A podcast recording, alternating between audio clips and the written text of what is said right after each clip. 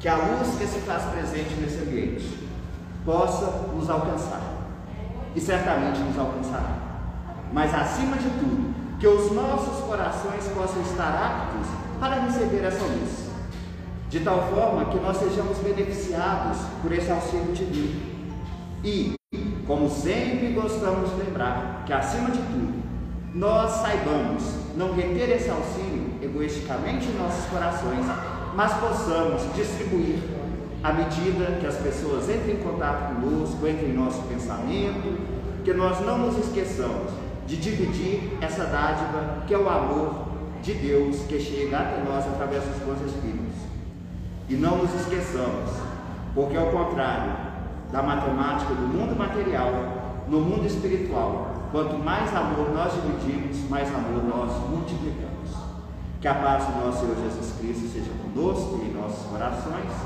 E vamos então dar início às atividades da noite, pedindo ao nosso irmão Marcelo que assuma aqui o posto diante das câmeras para e dos presentes para podermos iniciar a, o estudo.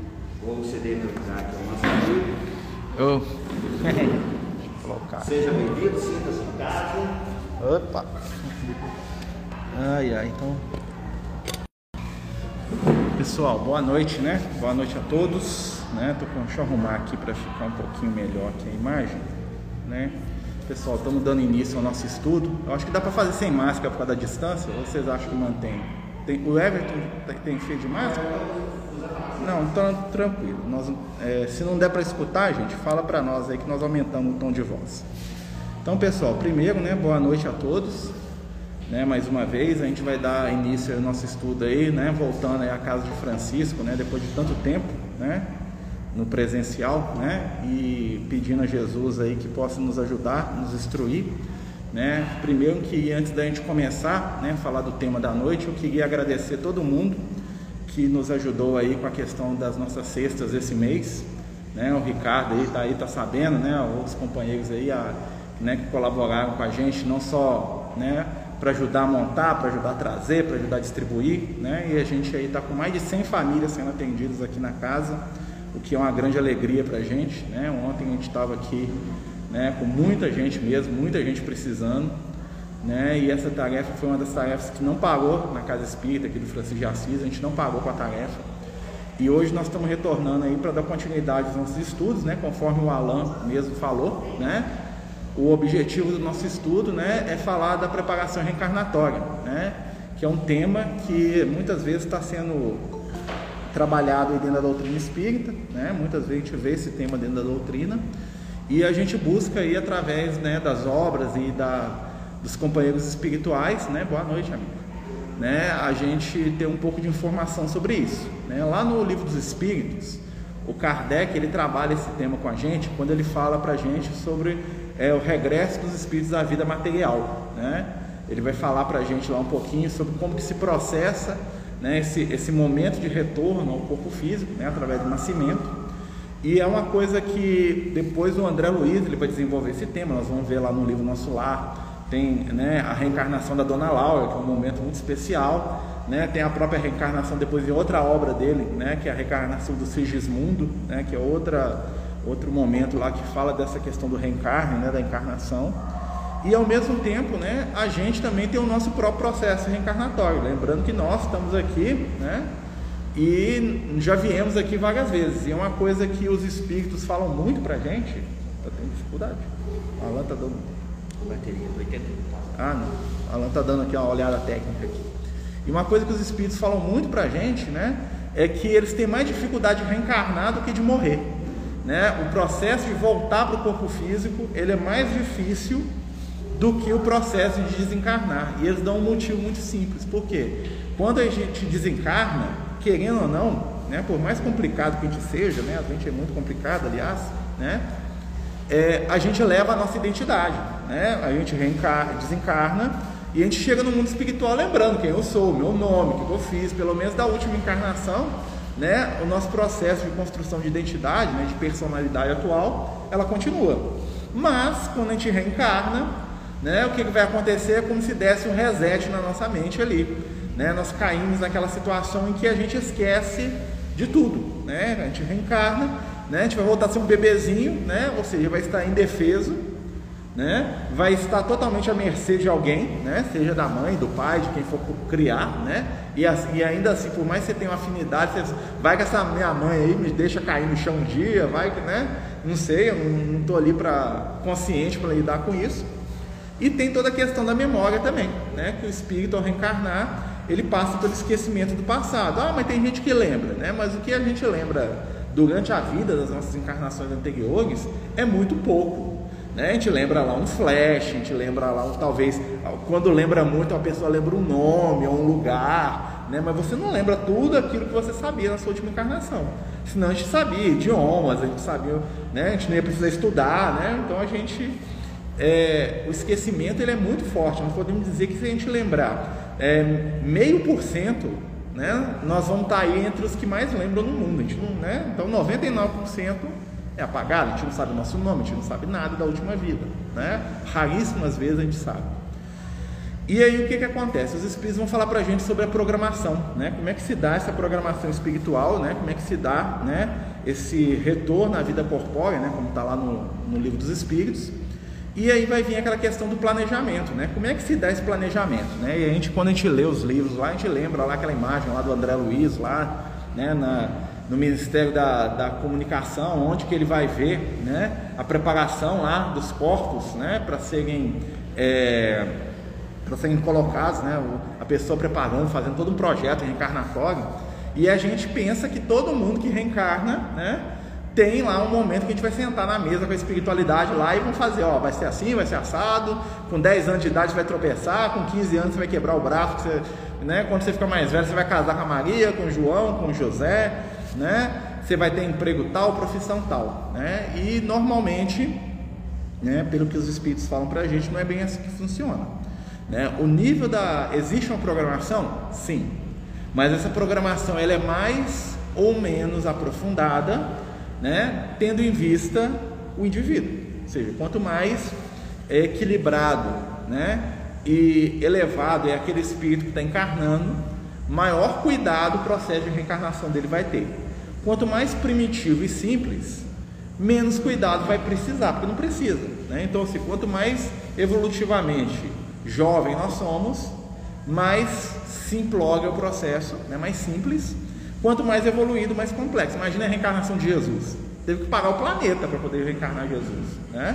Jesus, para nascer no, no, nosso planeta, né? Teve que ter um, uma preparação de milênios lá para né, criar um ambiente apropriado, né, um monte de condições. Não Marcelo para reencarnar, né, só ter a boa vontade lá da, da dona Conceição do seu Evandro, lá, que era o pai dele, né, né, e o Marcelo vem. Né, então, assim, então a, a preparação é diferente. Tá? A gente vai falar um pouquinho sobre cada uma de, desses processos, para a gente poder é, chegar aí no nosso. Né? Basicamente, quando a gente reencarna, né, existem quatro situações que são chave na nossa vida, que normalmente tá, já vêm decididas. Mas dessas quatro, três são passíveis de mudança. E tem quatro situações né, que vem mais ou menos, é, vai ser por aqui, mas dessas quatro, três dá para mudar, que são o quê? é, família onde eu vou nascer, tipo de trabalho que eu vou desenvolver na minha vida, o que, é que eu vou fazer profissionalmente, né, que vai ser a minha, meu ganha-pão, pessoa com quem eu vou me casar, se casar ou não, né, que tem gente que reencarna sem esse compromisso, né, ou sem essa necessidade, e o gênero da minha morte, ou seja, quatro situações, né, como que eu vou reencarnar, quem que eu vou encontrar na minha encarnação que vai ser meu companheiro ou minha companheira, o que, que eu vou desenvolver como profissão e o, e o medo e o que eu vou desencarnar, como é que eu vou morrer. Essas quatro são básicas. Dessas quatro, três dá para mudar, né? Ou seja, não dá para mudar a primeira, que é quem que vai ser meu pai e minha mãe, isso não tem jeito. Né? Eu nasci da Dona Conceição, minha, né? minha mãe pode até me jogar da janela no dia que eu nascer, ela pode me dar para os outros, mas eu continuo sendo filho dela. Então essa situação né, é a única sobre a qual a gente não tem poder de mudança. Não tem jeito de eu deixar de ser filho do meu pai e da minha mãe. Né? Eles estão aqui, pelo menos fisicamente falando, né? Eu sou a impressão genética deles, então eu sou filho deles para sempre. Ah, mas ele não me, não me quer, ele me abandonou, me trocou, tudo bem. Mas meu pai e minha mãe biológica não tem jeito de mudar. Eu posso até ter alguém que me ama mais que meu pai, que minha mãe, né? Então esse é o primeiro, né? Esse é o mais tranquilo. O segundo, que é o gênero da minha profissão. Isso está sujeito ao meu livre-arbítrio. Por que está sujeito ao meu livre-arbítrio? Marcelo reencarnou para ser médico, para ser um grande cirurgião. Aí chega o Marcelo na escola e tem preguiça de estudar. Não vai rolar. Né? O Marcelo reencarna lá com todo o sistema nervoso dele bem equilibrado, lá para ele ter a mão lá, que, né, que, que, que consegue fazer coisas detalhadíssimas, porque ele ia ser o cara que ia operar cérebro dos outros, né? Porque ele tinha essa questão, né? Aí o Marcelo reencarna, não gosta de estudar, né? E aí onde que, para onde que vai toda essa questão da mão dele? Ah, o Marcelo vai ser aquele cara que lá no dia que faz açougue na casa dele, né? Não que faz churrasco em casa, vai ser o cara que corta o bife bonitinho. Olha só como é que o Marcelo faz aquele corte lá. Nossa senhora, o Marcelo vai trabalhar no açougue lá, falando, nossa, eu gosto do Marcelo, que corta a carne fininha para mim. Né? Ou seja, todo aquele sistema nervoso que eu, que eu ganhei, vamos dizer assim, como preparação para me ser cirurgião, pelo fato de eu não querer estudar, por não gostar, ou por escolher outra coisa, foi logo ou por não ter oportunidade, né? Às vezes a questão não é só minha, né? Às vezes eu reencarno nisso, e aí o meu pai, que seria a pessoa que me dá uma condição de, de estudar essas coisas, né? O meu pai gasta todo o dinheiro que a gente tem com, com futilidade, aí vai ter um, né? Vai dar para mudar. Pode falar, Tânia.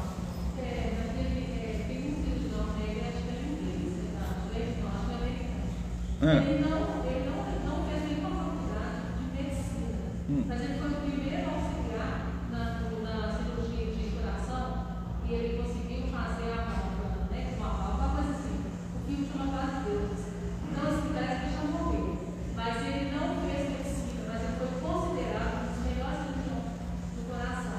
antigamente tinha isso. Ele tinha ensino médio. Então, ele ficava só com os livros de medicina e tudo e tal. Porque queria, né? Ele queria uma chance para poder entrar na faculdade, mas não conseguiu. Mas Eu já vi essa história. É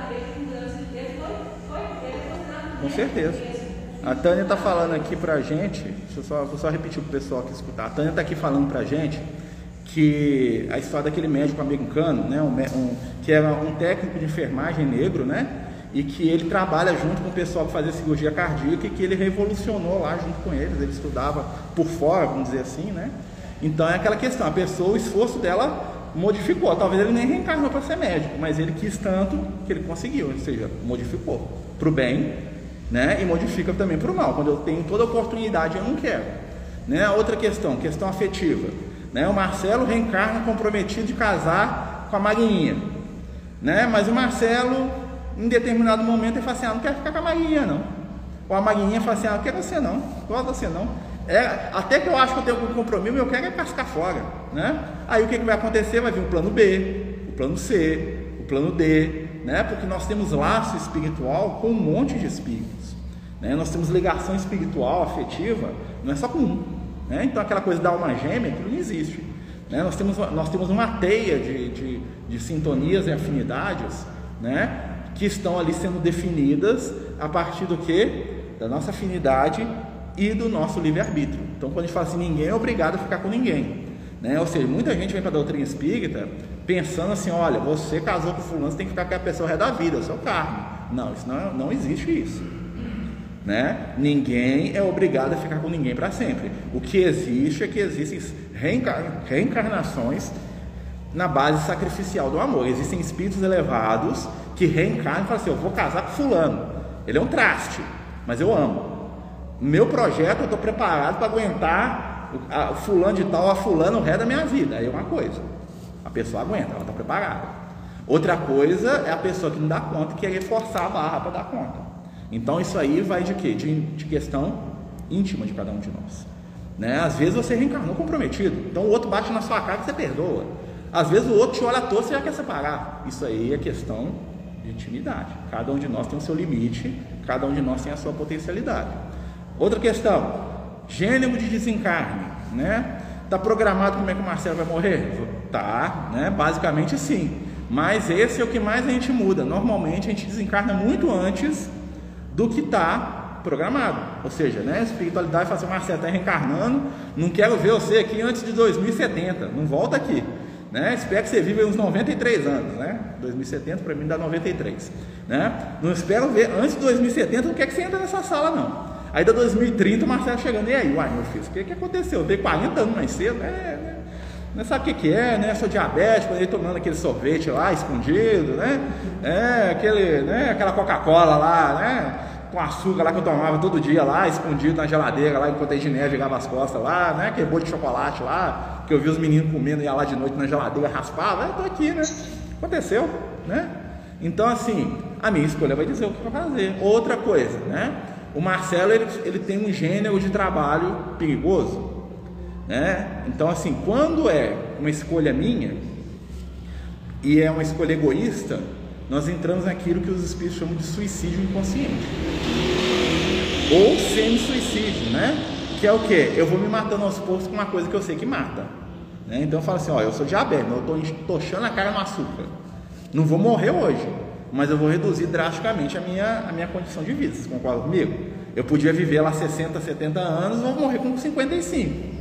Né? Então, de certa forma, o que eu fiz? Eu consumi o recurso do meu corpo físico mais rápido. É um suicídio indireto. Outra, outra questão, né? É, eu tô lá e eu vou fazer um esporte radical porque eu quero me divertir. Aí eu pulo de paraquedas todo dia, um dia o paraquedas não abre. O que, que acontece? Eu do plano espiritual, o que, que eu sou? Suicida. Qual que é a sua necessidade de pular de paraquedas todo dia? Ah, porque eu gosto, é, porque você gosta, você escolheu, então você é responsável pelo desencarne. Né?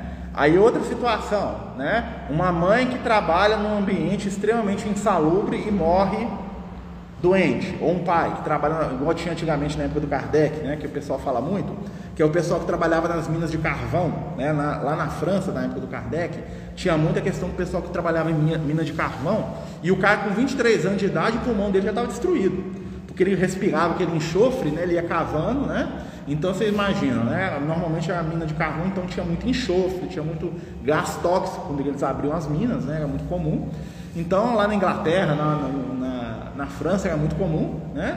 Então o cara com 25 anos, com 30 anos de idade, já era um zumbi, já estava quase desencarnando. Aí o cara desse morria, né? Era suicídio? Não. Por que, que não é suicídio? Porque ele não tinha escolha. Ou ele faz isso, ele não põe comida na mesa dele. Ou ele faz isso, ele deixa os filhos morrer de fome. Qual é a escolha que ele tem? Aquelas mulheres que morriam antigamente também tem muita história, né? Principalmente na Inglaterra, que no Brasil também teve muito.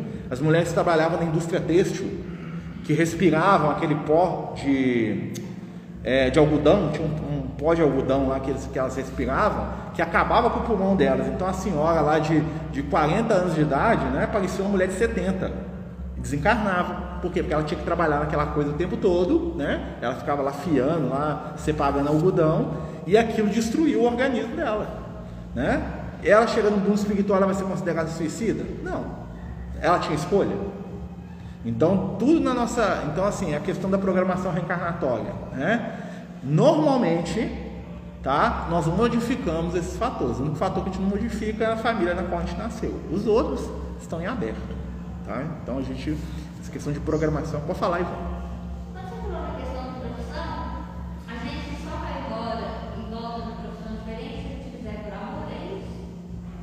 O ideal é que faça por amor, né? O ideal, né? Mas assim, se eu der conta de fazer com, com equilíbrio, já tá bom, né? Porque muita gente não faz nem com amor, né? Então, assim, o, o fazer com amor é a milha a mais, né? O fazer de maneira ética é a medida. Né? Então, tem gente que. É igual na escola, né? Você tem lá, você faz a prova na escola, você tem que tirar 60%. Então, 60% é o mínimo desejado. Por exemplo, eu sou um funcionário, trabalho na, na, na, prefeitura lá de Betim, sou funcionário de Betim, né? Igual a Ivon também é, né, Ivon? Nossa, né? É, e aí o que, que acontece? Ó, tem alguém que está com, com o som aberto aqui. Existe reencarnação compulsória? Sim, nós vamos falar. Pessoal, tem alguém que está com o microfone aberto aqui, está dando reverbação, tá? É, então o que, que acontece? Deixa eu só responder a Ivone, que aí. É, só fechar aqui o microfone. E tem um moço aqui que está escutando música aqui. O Alan, me socorre aqui. Negócio de internet é assim mesmo, viu, gente? Tá com o microfone aberto e tocando música em casa ainda. Toca música. É, clica. É. Saiu, saiu. Tá. É assim mesmo, tá, gente? Então vou voltar lá no Ivone, na questão do amor, né? Então, quando a gente reencarna, existem as situações que é o quê? É o mínimo necessário, né? E a milha a mais. O que é a milha a mais? É quando você faz com amor. O que é, que é o necessário? Quando você cumpre aquilo de maneira ética. Você fez dentro dos limites da ética. Você fez aquilo, você não fez nem mais nem menos. Tem gente que é assim, né? Eu trabalho, enquanto eu estiver lá dentro do meu trabalho, eu, tô, eu pertenço àquilo ali, a minha vida é aquilo ali. Né? Esse está fazendo de maneira ética. Tem o que faz menos, que é o cara assim, ó, chego atrasado, saio mais cedo, reclamo de tudo, quero todos os aumentos possíveis, né? E tudo que for para o meu benefício eu quero, e tudo que for para me fazer eu corro. Quero todos os direitos e nenhum dever. Esse aí já está, é, já está o quê? Já está é, lesando as leis divinas, inclusive, né? E as leis do homem também. E tem aquele que vai a milha mais, né? Vou pegar o professor, por exemplo. Que professor que o, o, horário dele é tal, mas ele chega uma hora mais cedo, sai uma hora mais tarde, tira o dinheiro do bolso dele para poder pagar o negócio para o aluno, né? Investe, ajuda, não reclama, tudo para ele tá bom, entendeu? Esse aí está caminhando a, minha, a milhar mais, com certeza, né? Aí aquele que só faz estritamente necessário, mas faz com perfeição. Esse está dentro do. Ele não vai ter bônus. Ele fez, né? Toma aqui seu salário e está resolvido seu problema. Ele não vai transformar isso num valor para a eternidade. Né? Como que a gente transforma qualquer coisa no valor para a eternidade? Utilizando a mais, fazendo a milha a mais. Quem faz a menos, cria débito. Quem faz o suficiente, dá kit. Não vai levar nada para o mundo espiritual daquilo. Quem faz além, está guardando para a espiritualidade. Então, por exemplo, você pega um médico né? Um médico só vai lá e só atende o pessoal, bate o ponto lá no, nele, sai três horas mais cedo e não volta, né? Trabalha em quatro empregos, mas não trabalha nenhum direito. Esse aí está se complicando. Aquele que vai lá, ó, ele trabalha lá, ele tem quatro horas para ele ficar lá no hospital. Nas quatro horas você pode contar com ele para tudo. Ele está dentro da lei, mas ele não está construindo nada. E aquele que vai além? Aqui, o que vai além, gente, sempre vai para o mundo espiritual. Né? Então, quando a gente faz além, quando a gente anda além, sempre vai para o mundo espiritual. Deixa eu só responder aqui. É, a pessoa perguntou aqui no, no virtual aqui sobre a questão da reencarnação compulsória. Nós vamos falar da reencarnação compulsória mais para o final, tá? Deixa eu... Pode falar, Rogério.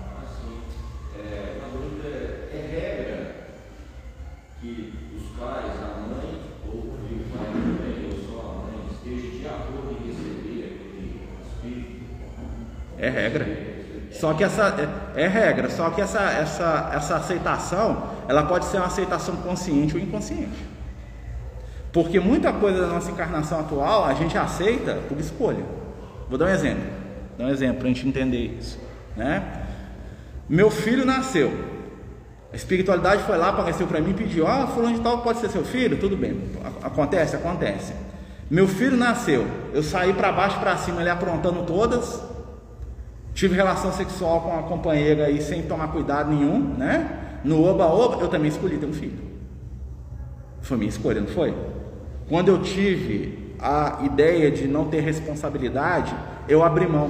Não escolher também é uma escolha. Então eu sou responsável por tudo que eu faço. Muita coisa que acontece com a gente hoje, na nossa encarnação atual, que a gente fala assim que a gente não merece, é fruto das nossas escolhas de ontem. E não escolher também é uma escolha. Então, quando eu fecho a porta, né, o, o, Chico tinha uma história muito interessante sobre isso, né, que ele contava, que era o seguinte, né, que ele falava daquela época dos meninos de rua, né, que era muito comum na, na década de 80, 90, né, começou a aparecer, explodir menino de rua. Hoje tem, mas né, naquela época foi uma coisa que chocou. E aí eles foram lá no Chico e falaram o seguinte, olha, né, o que está acontecendo, o que, que a espiritualidade fala disso? Aí o, o Chico, foi o Emmanuel falou na lata, falou, o Emmanuel está aqui do lado aqui e falou o seguinte, as famílias que têm condição financeira não querem ter filhos essas crianças estão precisando reencarnar, elas vão reencarnar lá na favela. E aí o que, que vai acontecer? O menino que você tinha que ter levado para sua casa com amor, agora ele bate no vidro do seu carro lá, né? Com a pedrinha na mão lá te pedindo trocado. E pela lei da vida, esse menino vai pagar lá da sua casa. Porque o compromisso era seu, você abriu mão. Você tinha condição sim. Né? Por quê? Porque a coisa... Então, quando ele não escolheu não ter filho, ao mesmo tempo ele escolheu encontrar com aquela criança de outro jeito. Ele escolheu.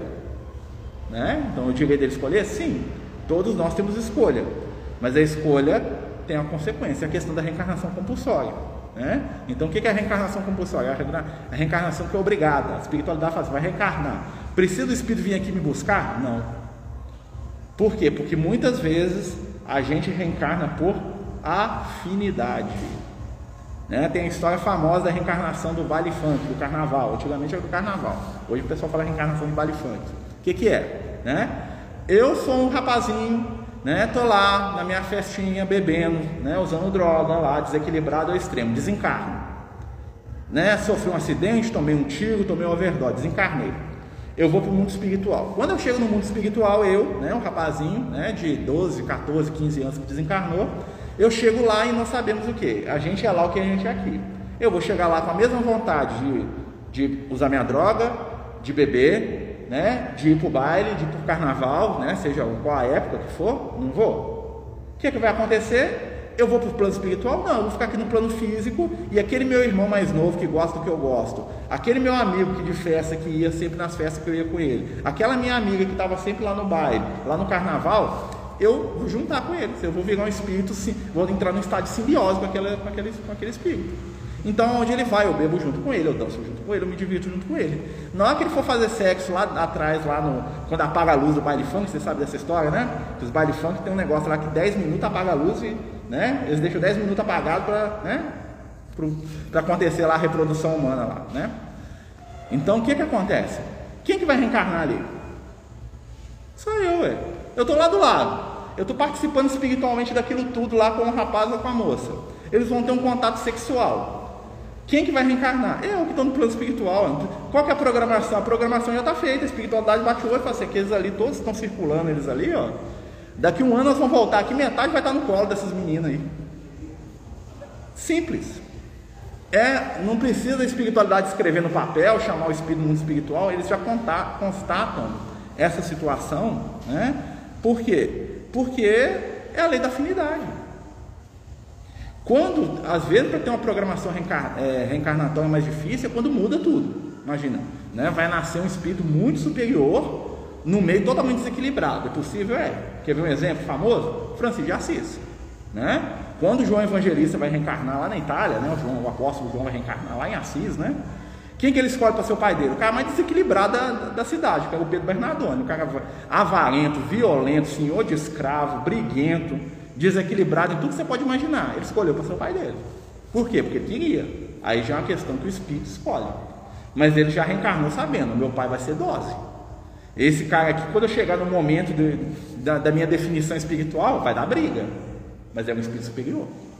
Outros casos podem acontecer também, sim. É muito comum, às vezes, que uma família equilibrada receba um espírito em desequilíbrio para ajudar. É aquele, é aquele espírito que chega na casa, está na família e faz parte, mas ele está sempre desajustado. Tudo que a família gosta, tudo que a família quer, ele é do contra, ele não quer. Pode ter certeza, é um espírito que está ali né? Ah, mas por que, que recebe? Por dois motivos. Ou a família já é evoluída o suficiente para receber, o que é mais raro, tá? praticamente impossível, ou a família tem dívida com aquele companheiro. Normalmente causou a queda dele. Né? Tem uma história muito famosa do, que o Chico também conta, que é a história do é, Adelino de, de, Carvalho. Já ouviu a história do Adelino de Carvalho, que fala de programação reencarnatória? Né? Tem, o Chico até fez um livro, tem até uma série da Globo que passou a, a vida do Adelino de Carvalho. Olha como é que a reencarnação programatória, é, reencarnatória funciona. Volta no passado, né, mostra a história do Adelino de Carvalho, era um, era um espírita, né, e ele tinha uma doença chamada fogo selvagem, PENF, né, que é uma doença que solta a pele da pessoa toda, né, como se ela estivesse queimando, dolorosíssimo. E ele era um cara que fazia caridade, muito bom, gente boa, até falar chega, e um dia o André Luiz vai lá visitar ele, né, e, e, e, aí o que, que acontece? O André Luiz pergunta por que, que ele tem essa doença. Ele faz o bem para todo mundo, cuidava dos outros, tal, aquela coisa toda lá. E no dia lá, ele estava ganhando uma menina. Alguém deixou uma menina, um bebê na porta da casa dele. Não sei se é uma menina ou um menino. E ele cuidava de todo mundo, a, mulher tinha abandonado, e foi contar a história dele. Falou assim: olha, o Adelino, na última encarnação, aí mostrou ele lá na última encarnação. O pai dele era um proprietário rural muito rico, com muitos escravos, aquela coisa toda, e ele era o filho único do cara. Né? Ele era né, vamos dizer assim, o herdeiro de tudo. Em determinado momento, o pai dele, né, a mãe dele tinha morrido, o pai dele contraiu segundas núpcias, seu pai dele casou com uma mocinha muito nova, e a mocinha né, e o filho se apaixonaram. Né? A, a, a, a madraça se apaixonou pelo, pelo, pelo enteado. O que, que aconteceu? Os dois né, entraram naquela situação toda lá e, e queriam ficar junto, aquela coisa toda, né? Começaram a envenenar o velho, o velho não morria de jeito nenhum. Até que o que, que eles fizeram? Eles pegaram dois escravos, dois escravos, e combinaram com os escravos de dopar o velho e os escravos botar fogo onde o velho estava, o velho morrer queimado. Os escravos foram lá, botaram fogo, matou o pai, né? O pai morreu, desencarnou, sofrendo horrores, queimado. E o que, que aconteceu? Depois, passou um tempo, ele deu um jeito de matar os escravos para eles não contarem. Além de matar o pai, ele matou os caras que matavam, né? E aí o que, que aconteceu? Ele ficou com a madrasta, casou os dois, ficou feliz lá, viveram uma vida lá de 50, 60 anos juntos, né? Rico, jovem, bonito, né? Foram para o mundo espiritual. Quando eles chegaram no mundo espiritual, o que, que aconteceu? Estava lá o pai dele desencarnado, os escravos desencarnados e mais outros lá que eles tinham arrumado problema com eles. Estavam lá esperando eles lá no mundo espiritual. E aí, né, a espiritualidade falou assim, olha, né, reuniu todo mundo depois de muito sofrimento, muita dor, muita dificuldade, falou assim, ó, você vai reencarnar, né, e agora você vai ter que resolver essa questão com seu pai.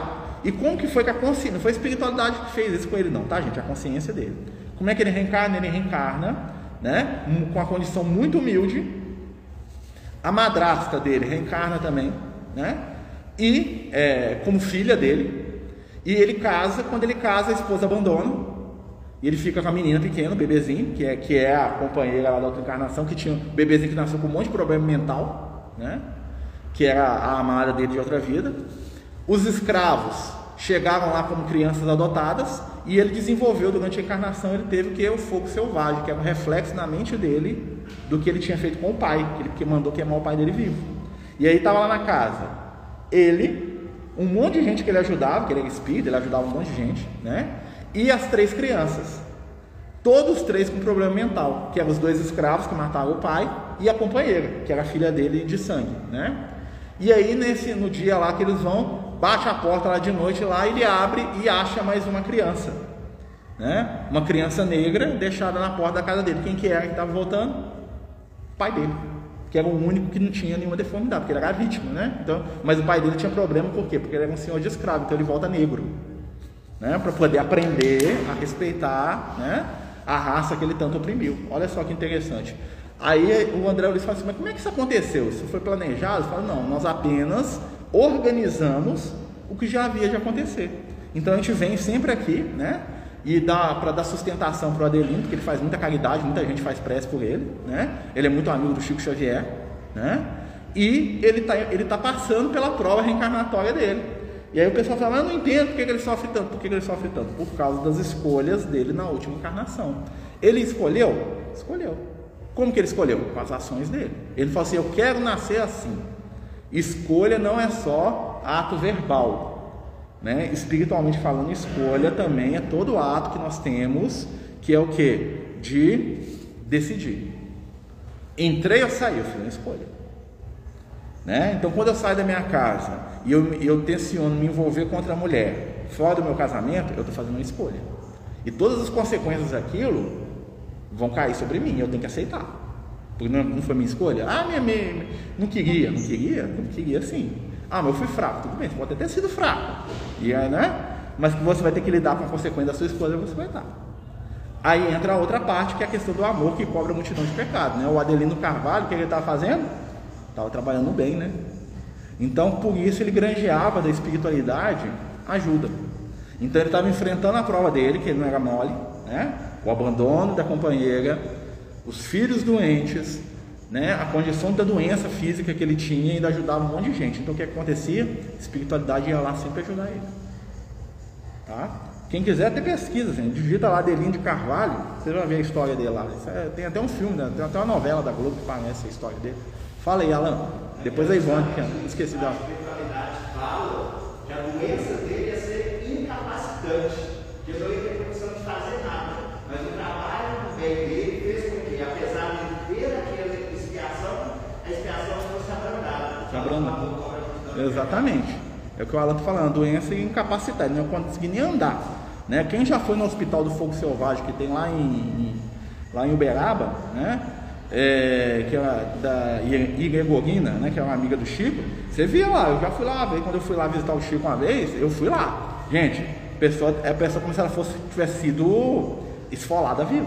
Tem, tem pele nenhuma. Né? Você imagina isso o tempo todo. Imagina isso hoje tem a ciência, tem um monte de coisa, tem um monte de recursos, né? Imagina isso há 40, 50 anos atrás. Imagina como é que esse negócio era sofrido, né? Hoje tem tanto tratamento que nem tem tanto isso. Ó. Daquela época eles isolavam a pessoa, né? Um negócio triste mesmo, é muito triste, né? Para falar igual.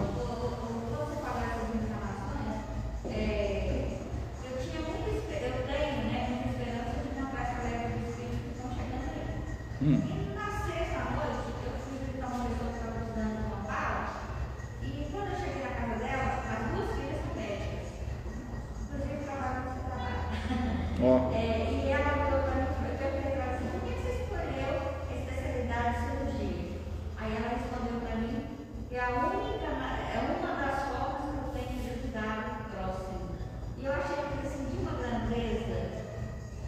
A dor nos ensina, né? Essa questão de programar. Gente, a história mais famosa, está contando um monte de história aqui para a gente poder entender o processo. O processo de programação espiritual, ele é muito mais reativo no nosso nível evolutivo do que ativo. Por exemplo, um espírito muito evoluído igual Jesus, quando ele vai nascer, ele programa a encarnação dele inteira. Ele fala assim, eu vou estar aqui, vou fazer isso, vou fazer aquilo, porque o meu objetivo é missionário. Francisco de Assis reencarnou, João Evangelista, né? Reencarna lá, ele programou, falou assim, ó, vou viver tantos anos, nesse período eu vou construir a igreja, nesse outro eu vou lá para o Vaticano, nesse, porque é o cara que ia impactar. né? Então ele tinha uma programação. A nossa programação ela é muito mais reativa, ou seja, ela está respondendo aquilo que nós estamos plantando hoje, aquela frase famosa lá: a, semeadura é livre e a colheita é obrigatória. Né? Claro que entra a questão da colheita do amor, né? Você colhe coisa boa também, né? Não é só coisa negativa. Né? Mas não tem história mais famosa de, de programação reencarnatória do que a Etiópia da década de 80. Né? Não sei se vocês sabem, eu já contei essa história um monte de vezes, mas ela é, ela- ela é fantástica. Que é aquela história, né? Quando eu, mais, quem é mais velho aí, igual eu assim, né? Lembra lá que na década de 80, tudo que passava na televisão era o quê? Os meninos passando fome na Etiópia. Vocês lembram disso? Tanto é que Etiópia, na minha infância, era sinônimo de um lugar onde todo mundo passava fome. Eu, quando era menino, e falava assim, Etiópia, pensava, onde todo mundo morre de fome. Onde os meninos sofrem. Eu via aqui na televisão, chorava, né? E aí um dia perguntaram para o Chico, falou Chico, olha essa situação lá da Etiópia lá, como é que é isso? O que está acontecendo ali? Por que, que eles sofrem tanto, Chico?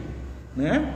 E aí o Chico né, falou assim, olha, eu estou olhando para eles aqui, né, ele vendo televisão, aquela coisa toda, né, e ele falou assim, olha, quando eu olho para essas crianças, os que aparecem na televisão, ele falou, não é o geral da população, os que aparecem na televisão, quando eu olho para aquela criança no colo da mãe, sabe quem que eu vejo ali? Os reis, as rainhas e os governantes da Europa do século 18 e 17 aqueles reis poderosos que estimularam a escravidão, aquelas rainhas lá que se cobriram de luxo, aqueles donos, né, aqueles é, lordes ingleses que ficaram ricos, milionários lá com o tráfico negreiro, aquela coisa toda.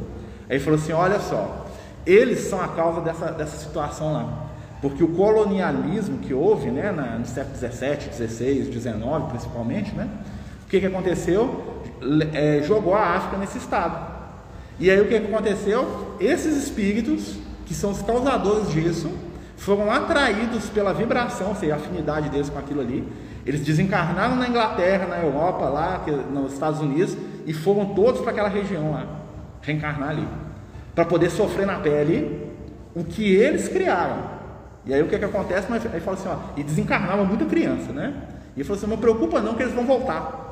Aí o que, que aí passam uns anos, passam uns 15 anos, na década de 90, anos 2000, né? Antes, pouco antes do Chico morrer, né? Ele, ele deu outra entrevista falou assim, ó, lembra lá, né, do, das crianças da Etiópia? Elas estão tudo reencarnadas. Aí mostrou ele, ele explicando, falou o seguinte, ó, essas crianças, esses nobres ingleses morreram, foram para a Etiópia, viveram lá um, seis meses, dez dias, uma semana, um mês, duas, três, quatro encarnação lá em pouco mais de um ano, né? Reencarnava, desencarnava, reencarnava, desencarnava, naquela penúria toda, né? O que, que aconteceu? Reencarnaram, voltaram para a Europa. Quando eles reencarnaram na Europa de novo, né?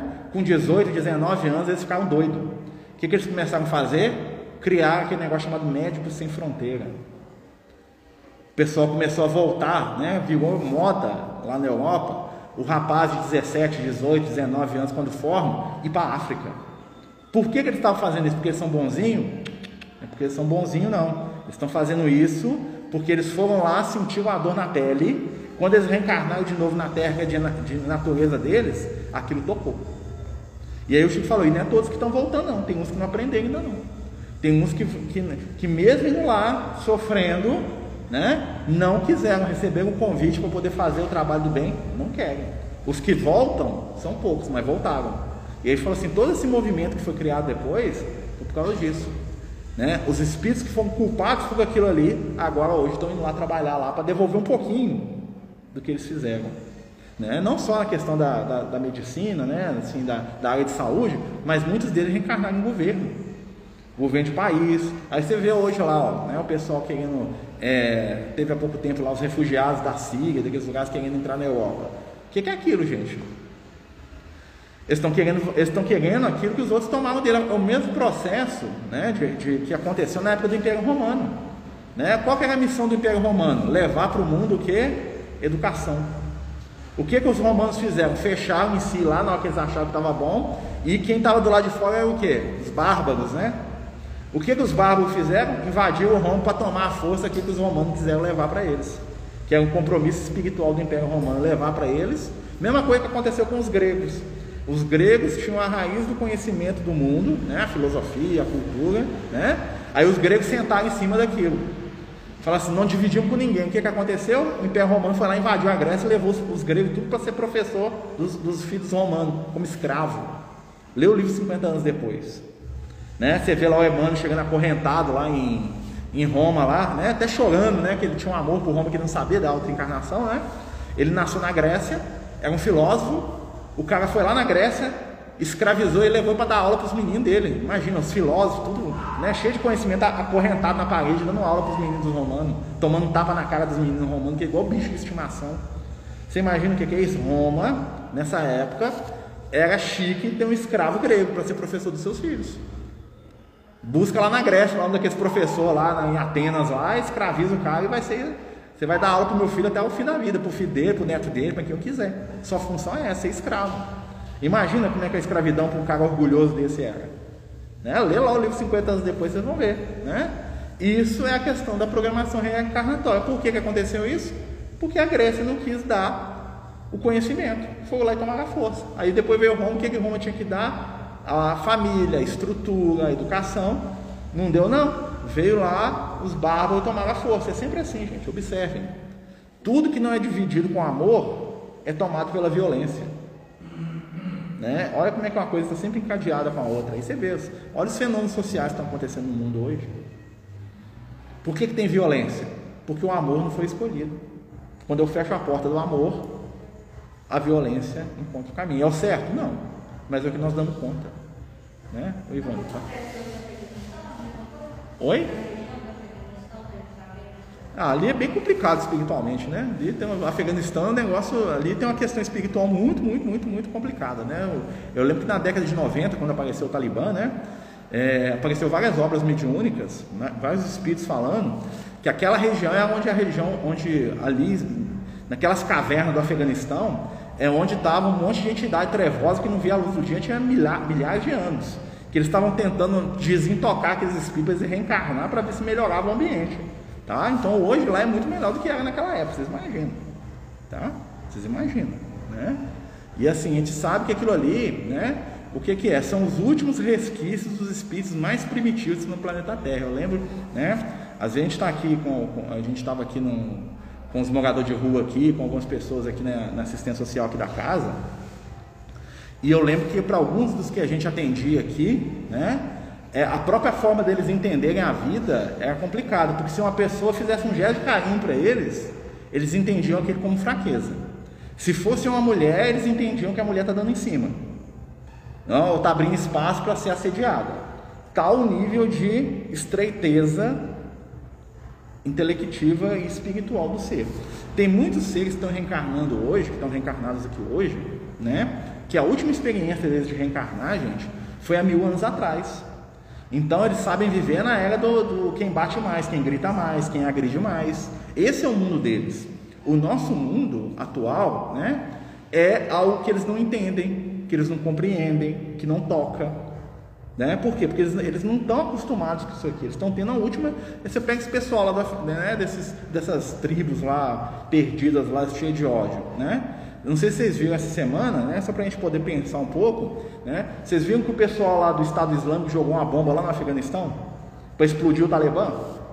Você sabe qual é a diferença do ISIS para o Talibã? O Talibã para o ISIS é moderado demais, é leve demais. Talibã, aquele lá que as mulheres podem abrir a boca. Para o pessoal do IS, que é o Estado Islâmico, eles têm que morrer porque eles são leves demais. São fracos. Olha só. É pior do que eles, espiritualmente falando. O que, que é isso, gente?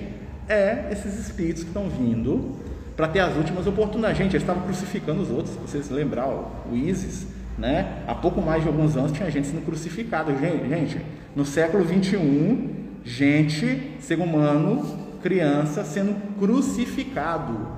Aonde que está a mentalidade desse povo? Está dois mil anos atrás ou menos. Eles estão encarnados aqui, mas o espírito, a essência deles, não sabe viver nesse mundo. Eles sabem viver lá naquela época lá, ó. Na época de Jesus eles iam dar muito bem. Eles iam estar no meio dos iguais. Aqui eles estão ali acuados, né? É, e estão reagindo violentamente ao mundo que eles não entendem. Por isso que os mundos eles vão passando por processos, né?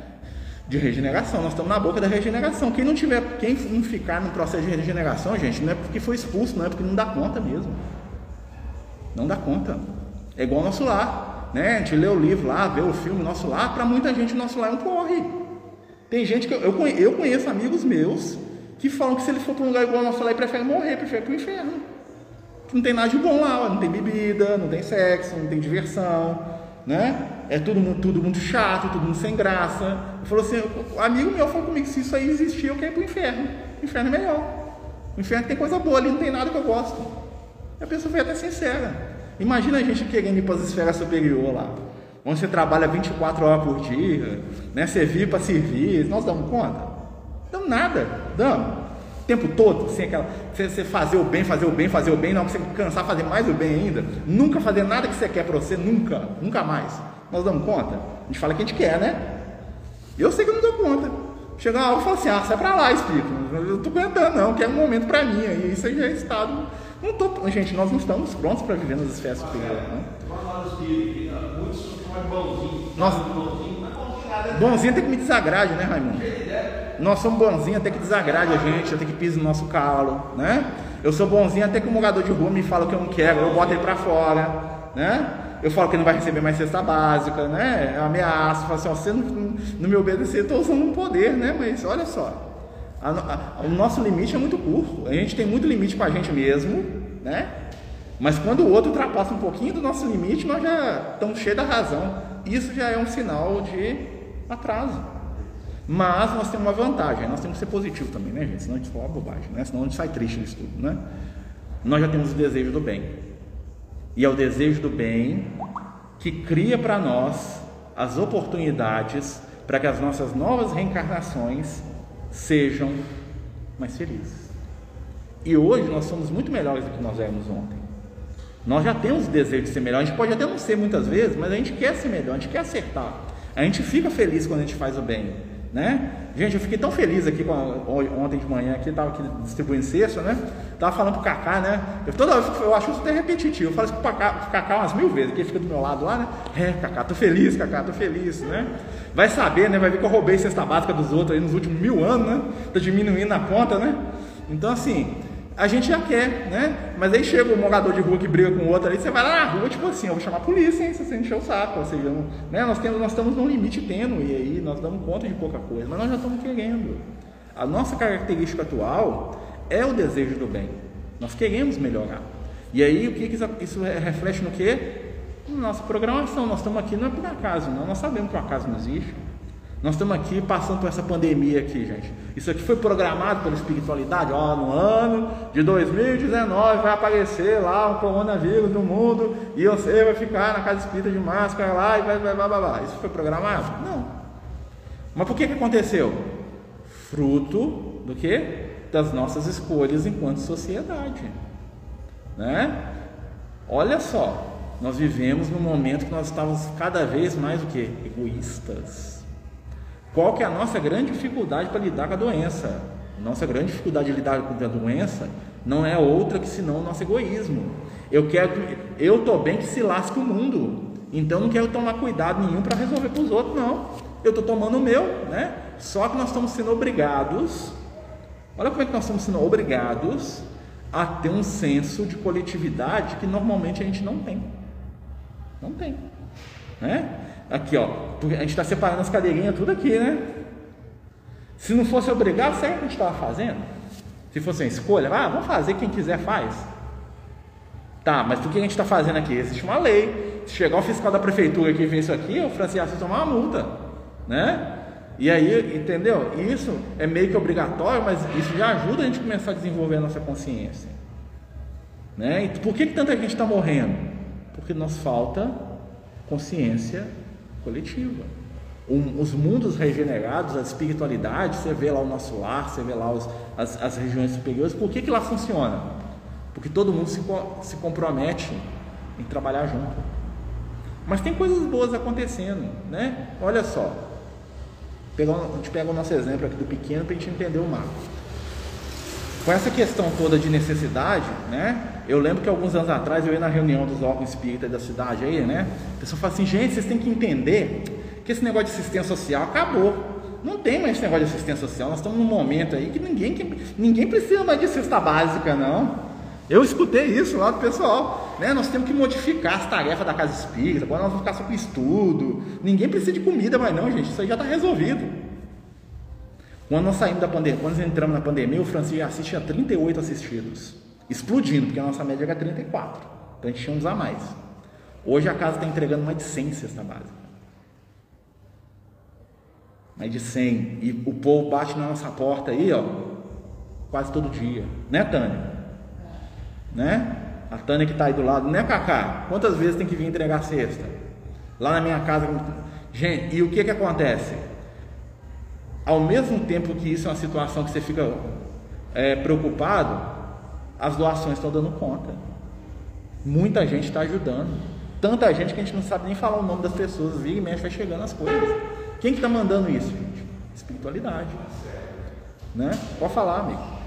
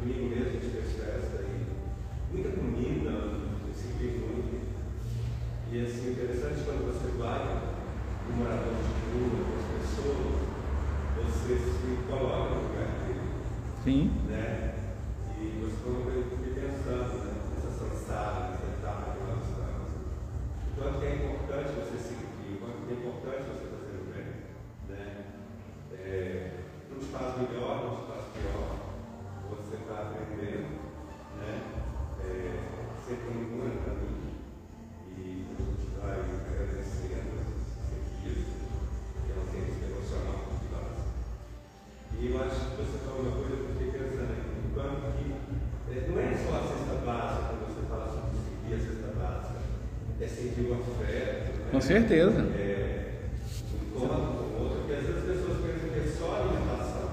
Não, tem que dar algo mais. Às vezes, às vezes a gente precisa muito mais, eu falo que eu me coloco, às vezes eu preciso muito mais deles do que o que eu estou entregando para eles. Com certeza.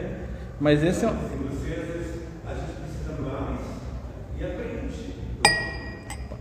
Mas é isso mesmo, só repetindo aqui para o pessoal que não deve ter escutado direito, vou repetir aqui. Né? O que, que, que a gente está falando aqui? Que muitas vezes né, é, o importante não é só o que você dá de material, é o que acompanha espiritualmente. Né? E é aí que entra a questão que a gente estava falando lá com a Ivone lá no começo, que é a milha a mais. Né? Eu, eu não esqueço uma vez que veio uma assistida aqui na casa, aqui, muito problemática, né? e ela falou para a gente uma vez, ali sentada ali, no sala de renome mediúnica ali, ó, cesta básica eu consigo em qualquer lugar, mas ser tratado como gente, só aqui. Isso tocou lá no fundo da minha alma. Né? Eu acho que isso é o nosso dever. E, e quando a gente está falando disso, a questão da programação, gente, né? a espiritualidade sabia que a gente ia passar por algum tipo de prova. Né? E a questão da prova não é o tipo da prova, e sim o como eu passo por aquela situação. Porque talvez não fosse uma pandemia, talvez fosse uma questão climática, talvez fosse uma questão de, é, econômica, né? Talvez fosse uma convulsão econômica, uma convulsão social, um clima, alguma coisa que ia acontecer. Né? A questão não é o exterior da coisa, a questão é o aprendizado que está embutido naquilo para a nossa vida. O que, que nós estamos crescendo aqui? Né? Nós estamos começando, olha só, nós estamos ensaiando o retorno da atividade das casas espíritas. Nós estamos aqui, ó, né? Para a gente voltar ao que era, vai demorar muito tempo, gente. Né? A nossa assistência social não volta esse ano, não tem como. Como é que eu vou botar mais de 100 famílias aqui dentro do Francisco de Assis? Quem está aqui dentro vendo, né? Nós não temos espaço físico para isso aqui, não. Né? Uma hora vai voltar, como é que nós vamos fazer? Vamos ter que pensar nisso, né? E aí o que é que acontece? O que é que nós estamos aprendendo? Qual é a lição que deixou? Né? O objetivo da programação reencarnatória não é, é ditar um caminho que a gente vai seguir, e sim nos mostrar algumas oportunidades. Então nós temos lá as oportunidades na família, no relacionamento conjugal, né, que também é família. Qual que é a minha oportunidade no trabalho? Qual que é a minha oportunidade para a minha própria vida? Né? Então, assim, desencarnar mais cedo em sacrifício é bem vitória. Porque tem gente que desencarna mais tarde, não sei se vocês sabem disso. Tem gente que é programado viver 80, vive 90. Por quê? Não faz nada de útil. Né? É, ué, gente, tem gente que aí chega no plano espiritual como devedor. Ah, mas eu, eu não era para mantive o corpo. O que, que você fez mesmo por, seu, por você mesmo? Nada. O que, que você fez? Nada também, é inútil. Né? É o que enterrou o talento, né? Lembra lá a parábola dos talentos, né? A parábola dos talentos tem tudo a ver com a questão de programação. Né? O Senhor viaja, entrega a possibilidade para cada um, cada um trabalha aquilo. Um multiplica, o outro também, o outro enterra, ou, seja, o outro não faz nada com aquilo. Né? Então, o que, o que a gente acha que a gente tem que sair desse momento aqui para a nossa programação, para a próxima encarnação? Né? O que, que nós temos que lembrar? Nós estamos plantando agora o que vai ser a nossa encarnação no futuro. E o que, que é a característica dos espíritos que vão reencarnar no mundo regenerado? Desejo do bem. Estou desejando bem, estou tentando fazer o meu melhor. Nem sempre gente vai dar conta, mas o desejo do bem que é o determinante. No mundo novo que vai nascer, gente, e, e, e não se engane, né? é uma questão histórica. Todas as vezes que a humanidade passa por um período muito difícil, com muita morte, com muita perda, com, muita, muito confronto, depois ela dá um salto depois, em vários aspectos. Veja, a Segunda Guerra Mundial. Depois da Segunda Guerra Mundial, a humanidade deu um, né, a questão dos direitos humanos, criou-se a, a, a, a, Carta Universal dos Direitos Humanos lá na ONU, criou um monte de situação, criou a Unesco, criou um monte de órgão do governo, né, para poder ajudar as pessoas e tal. Ah, é imperfeito, tem corrupção? Tem, mas é melhor do que estava antes, vocês concordam comigo? Não tinha nada? Que ninguém estava nem aí? Né? Então está havendo uma melhora. Podem ter certeza, depois desse momento que a gente está passando de pandemia, a humanidade vai crescer enquanto sociedade, enquanto é, respeito, enquanto individualidade, enquanto, enquanto questão humana mesmo. Né? Vai melhorar, vai ter uma melhora expressiva. É sempre assim. Sempre que tem uma grande tragédia, depois existe um. Né? É, o, é o renascer da Fênix, né? Nasce ali com renovado, né? com energias novas. É, ué. E daqui a pouco nós vamos voltar, né? Gente, nós estamos terminando aqui, né? 19h58, eu com medo de desligar aqui, não sei como é que tá, né? É, a gente falou um pouco sobre programação reencarnatória, né? não entramos muito na, na, técnica do negócio, também no objetivo, acho que a questão mesmo é a gente poder refletir sobre a nossa reencarnação atual. Né? Lembrar que nós temos compromissos assumidos pelas nossas escolhas, né? que são reflexos daquilo que eu sou, daquilo que eu quero, daquilo que eu desejo, e que hoje, agora, nesse momento, as minhas escolhas estão construindo a minha próxima reencarnação, ou o meu amanhã. Né? Não precisa ser para outra vida, não. O que eu estou escolhendo aqui agora vai definir uma série de coisas amanhã. O fato de eu estar aqui no Francisco de Assis hoje e não estar em outro lugar vai definir uma série de coisas da minha vida. Então, essa programação, na verdade, a espiritualidade, ela não faz a programação. A espiritualidade, ela está consciente da programação. Né? Ou seja, ele sabe o que está acontecendo. Quanto mais sutil né, e evoluído nós somos, mais a gente consegue mexer, porque é mais fácil. Porque normalmente as reencarnações de grandes espíritos são reencarnações missionárias. Então não existe conteúdo do egoísmo. O espírito vem para fazer aquilo que é melhor para o coletivo. Né? Jesus. Jesus ele não reencarnou pensando em fazer nada para ele. Né? Ele veio aqui porque ele queria ajudar a humanidade. Então, assim, e à medida que a gente vai crescendo, nós, as nossas reencarnações vão ser cada vez menos reativas, ou seja, reflexo da causa e efeito, né? E cada vez mais o que? Missionárias com as nossas escolhas, com as nossas construções aí, né? Para o bem, tá, gente? Pessoal, nós estamos acabando. Alan, você vai fechar aqui? Pode fechar? É, nós estamos acabando aqui a, a, nossa reunião. Lembrar que a gente tem o passe aqui, né? Quem quiser é, se beneficiar do passe, daqui a pouco a equipe vai vir, né? A gente faz aqui de maneira é, dentro do salão aqui, né? Para não, não ir para a cabine de passe. Quem tiver a distância aí, né? E quiser acompanhar o momento do passe, gente, né? É só fazer uma prece, fechar os olhos. Com certeza a espiritualidade amiga possui recursos mais que suficientes, né? Para a gente poder estar tá, é, recebendo aí o benefício.